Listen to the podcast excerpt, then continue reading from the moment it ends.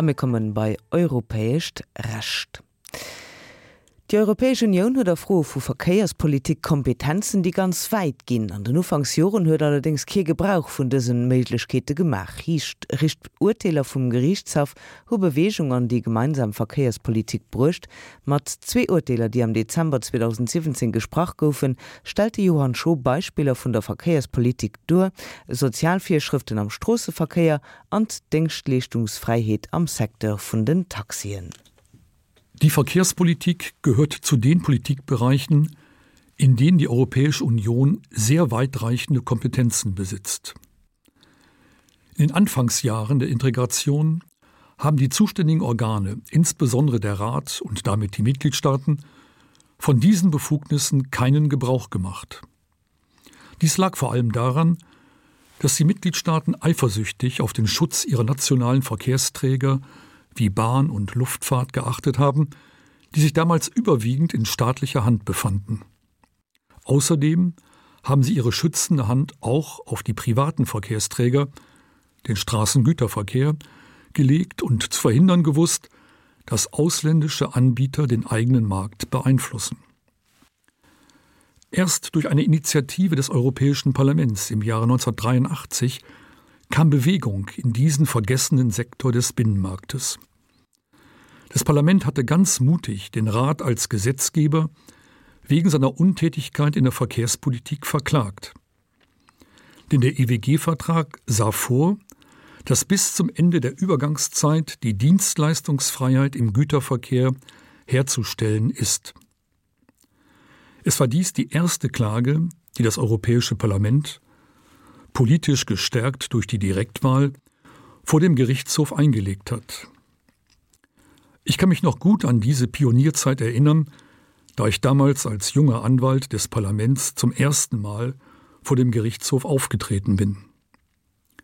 Der Gerichtshof kam in seinem Urteil von 1985 zu dem Ergebnis, dass der Rat es versäumt hatte, die vertraglich vorgesehene Dienstleistungsfreiheit auf dem Gebiet des internationalen Verkehrs herzustellen.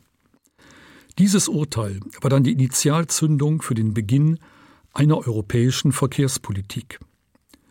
Es wurde in den Jahren danach zunächst die Dienstleistungsfreiheit im Straßengüterverkehr stufenweise eingeführt. Im Laufe der Zeit wurden die bestehenden Kontingente für ausländische Lkw im grenzüberschreitenden Verkehr aufgehoben. Heute haben wir eine generelle unbeschränkte Freiheit im Straßengüterverkehr, Experten nennen dies die vierte Freiheit, die sogenannte Kabotage. Dies bedeutet in der Praxis, dass zum Beispiel niederländische Transportunternehmer, die Waren nach Deutschland bringen, auch innerhalb Deutschlands Waren aufnehmen und abliefern können, also genauso behandelt werden wie inländische Unternehmen.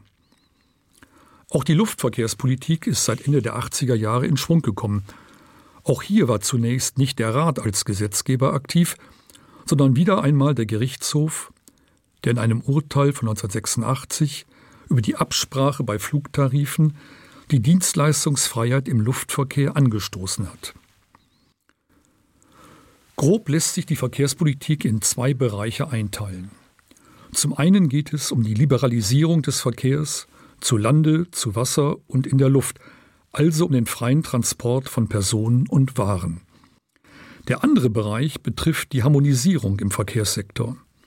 Dabei handelt es sich um Sozialvorschriften für Lkw und Busfahrer, die berühmten Lenk- und Ruhezeiten, um die technische Harmonisierung von Fahrzeugen und um den einheitlichen Führerschein. In der heutigen Sendung möchte ich Ihnen zwei Urteile des Gerichtshofes vom 20. Dezember 2017 vorstellen, in denen es einerseits um die Sozialvorschriften im Straßenverkehr und andererseits um die Dienstleistungsfreiheit im Taxigewerbe geht. Im August 2014 wurde gegen das belgische Transportunternehmen Vaditrans eine Geldbuße von 1800 Euro verhängt, weil seine Fahrer ihre regelmäßigen wöchentlichen Ruhezeiten in ihren Fahrzeugen verbracht hatten. Das Unternehmen klagte gegen den königlichen Erlass, weil seiner Ansicht nach die EU-Verordnung über die Sozialvorschriften ein solches Verbot nicht vorsehe. Der mit der Klage befasste Rat van State fragte den Europäischen Gerichtshof, ob die Verordnung ein solches klares Verbot enthalte. Der Gerichtshof stellte fest, dass die Verordnung zwischen den täglichen Ruhezeiten von mindestens elf Stunden sowie den regelmäßigen wöchentlichen Ruhezeiten von 45 Stunden, die unter Umständen auf 24 Stunden reduziert werden können, unterscheidet. Die Möglichkeit, die Ruhezeiten im Fahrzeug in den dort vorgesehenen Kabinen einzulegen, sei nur für die täglichen Ruhezeiten und auch für die reduzierten wöchentlichen Ruhezeiten erlaubt. Der Gerichtshof weist dabei auf das Ziel der Verordnung hin, die Arbeitsbedingungen des Personals im Transportsektor zu verbessern und die Sicherheit im Straßenverkehr zu erhöhen. Würde man alle Ruhezeiten in den Fahrzeugkabinen erlauben, so kämen die Lkw-Fahrer überhaupt nicht mehr aus ihren Fahrzeugen, ihre notwendige Erholung wäre nicht gewährleistet, von hygienischen Bedingungen ganz abzusehen. Daher seien die in Belgien vorgesehenen Sanktionen in der Lage, die Zielsetzung der Verordnung zugunsten der Erholung der Fahrer und der Sicherheit des Verkehrs zu erreichen. Das zweite Urteil vom Dezember 2017 befasst sich mit dem Phänomen, das erst durch die Digitalisierung unserer Lebensumwelt ermöglicht wurde, Die elektronische Plattform Uber entstand zunächst in Amerika, hat aber sehr schnell auch in Europa Erfolg gehabt. Uber ist kurz gesagt eine elektronische Plattform, die mittels einer Smartphone-Anwendung eine entgeltliche Dienstleistung erbringt.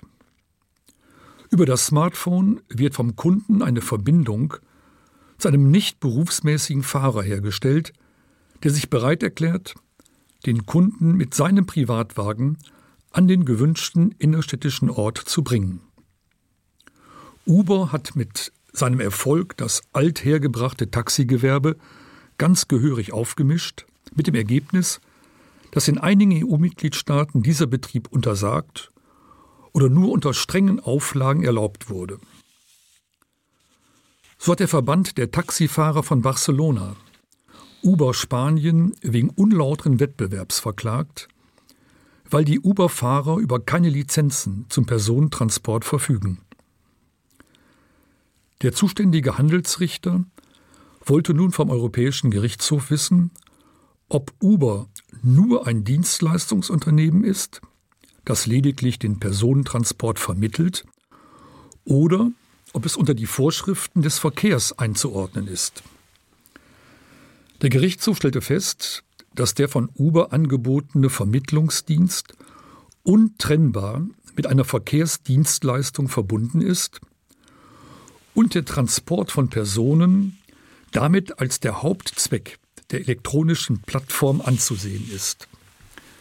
Dies zeigt sich auch darin, dass Uber als Firma einen entscheidenden Einfluss auf die Bedingungen ausübt, unter denen die Fahrer für den Dienst tätig werden dürfen. Damit fällt der Uberdienst nicht unter den freien Dienstleistungsverkehr im Allgemeinen, sondern unterliegt den Spezialregeln der Verkehrspolitik. Im Bereich des innerstädtischen Individualverkehrs sind aber weiterhin die Mitgliedstaaten zuständig, die Bedingungen zu regeln, unter denen solche Personentransporte erbracht werden dürfen. Daher wird nicht nur in Spanien, sondern wohl auch in Luxemburg Uber als Verkehrsdienstleister verboten bleiben, und wir werden weiterhin in unserem Land die extrem hohen Taxipreise bezahlen dürfen. Min den Johann Scho heieren iwwer Sozialfirschriften am Strusseverkehr an Denkschlichtungsfreiheit am Sektor vun den Taxien. 12 Minuten nach bis zeng Idealzeit fir den James Brown ze lauschen.